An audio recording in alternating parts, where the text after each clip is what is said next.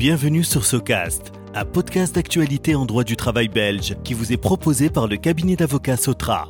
Lors de chaque épisode, nous discutons des nouveautés législatives ou jurisprudentielles qui méritent votre intérêt. Nous vous souhaitons un moment agréable et instructif.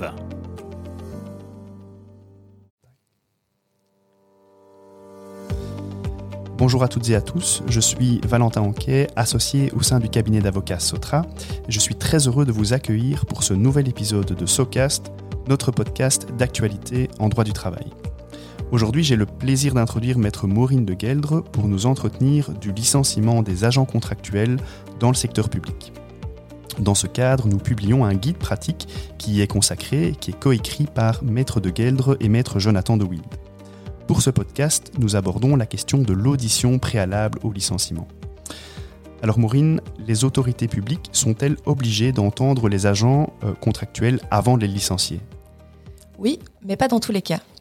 Les autorités doivent entendre le travailleur si le licenciement est lié à sa personne ou à son comportement. C'est une application du principe général de droit administratif audi alteram partem. Les autorités publiques doivent en effet entendre un travailleur avant de prendre une mesure susceptible d'affecter gravement sa situation personnelle lorsque cette mesure est liée à la personne du travailleur ou à son comportement. Exemple, c'est le cas lorsque le licenciement repose sur une inaptitude professionnelle, une rupture de confiance ou encore des absences non justifiées. En revanche, lorsque le licenciement n'est pas lié à la personne ou au comportement du travailleur, l'autorité ne doit normalement pas procéder à une audition préalable. Par exemple, en cas de licenciement suite à la fermeture du service dans lequel il travaille. Si l'employeur omet l'audition préalable obligatoire, quelles sont les sanctions applicables? L'absence d'audition préalable n'a pas pour effet d'invalider le licenciement. Par contre, elle constitue une faute et cette faute peut engager la responsabilité de l'autorité. L'autorité pourrait donc être condamnée à verser des dommages et intérêts au travailleur si celui-ci démontre avoir subi un dommage. Ce dommage peut consister dans le sentiment d'injustice ressenti par le travailleur ou encore dans la perte d'une chance de conserver son emploi. Les dommages et intérêts octroyés sont le plus souvent fixés ex aequo bono par les juridictions du travail et aussi entre 1500 et 25 000 euros. Il arrive néanmoins qu'elles considèrent que l'audition n'aurait rien changé, notamment lorsque les faits sont graves et clairement établis. Dans ces cas, elles refusent d'octroyer aux travailleurs des dommages et intérêts et l'absence d'audition ne sera, dans les faits, pas sanctionnée. L'autorité doit-elle également entendre l'agent avant de le licencier pour motif grave? Oui, une autorité a l'obligation d'entendre préalablement le travailleur en cas de licenciement pour motif grave. Nous conseillons généralement à l'autorité de procéder à l'audition dans les trois jours de la connaissance des faits. Si ce délai n'est pas tenable et que les faits sont discutables, l'autorité a intérêt à procéder à l'audition du travailleur dans les plus brefs délais. Pour rappel, le délai de trois jours ne commence à courir qu'à partir du moment où la personne compétente pour licencier a une connaissance certaine des faits.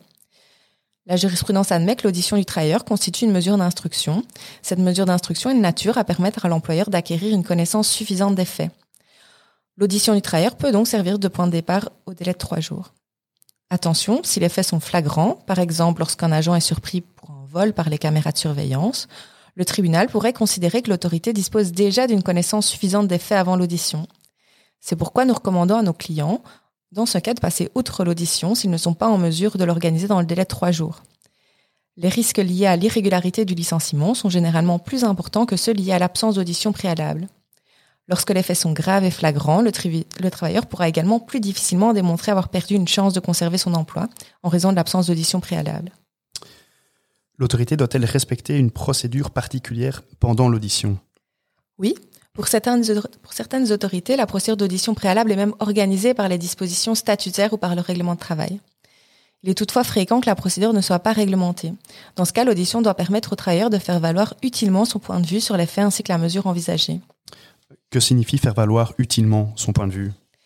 Cela signifie que l'autorité doit entendre le travailleur avant de prendre sa décision, mais aussi laisser au travailleur le temps nécessaire pour préparer sa défense. En dehors du cas particulier du motif grave, il est conseillé de laisser un délai d'au moins une semaine entre l'envoi de la convocation et le jour de l'audition. Dans tous les cas, l'autorité doit au minimum octroyer au travailleur trois garanties procédurales. Premièrement, l'autorité doit informer le travailleur des faits qui lui sont reprochés, de l'objet de la mesure envisagée, à savoir un licenciement éventuellement pour motif grave, et de ses droits. Deuxièmement, le travailleur peut se faire assister par le défenseur de son choix pendant l'audition et plus généralement pendant toute la durée de la procédure de licenciement. Troisièmement, le travailleur ou son mandataire a également accès au dossier de l'autorité. Il peut également obtenir une copie de ce dossier à prix coûtant. Dernière question, que se passe-t-il si le travailleur est en incapacité de travail alors qu'il doit être entendu? Tout d'abord, une incapacité de travail ne signifie pas en soi que le travailleur est incapable d'être entendu par l'autorité.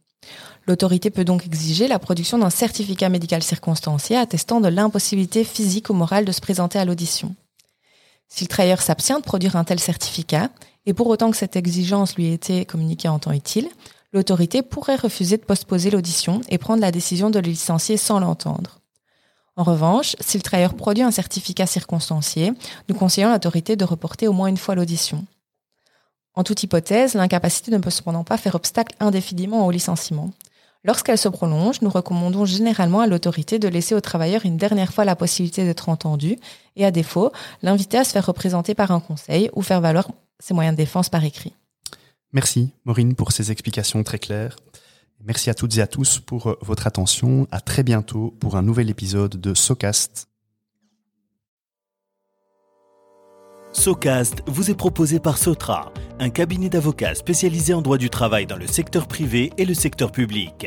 Surfez sur www.sotra.be pour en savoir davantage sur nos services aux entreprises et aux administrations.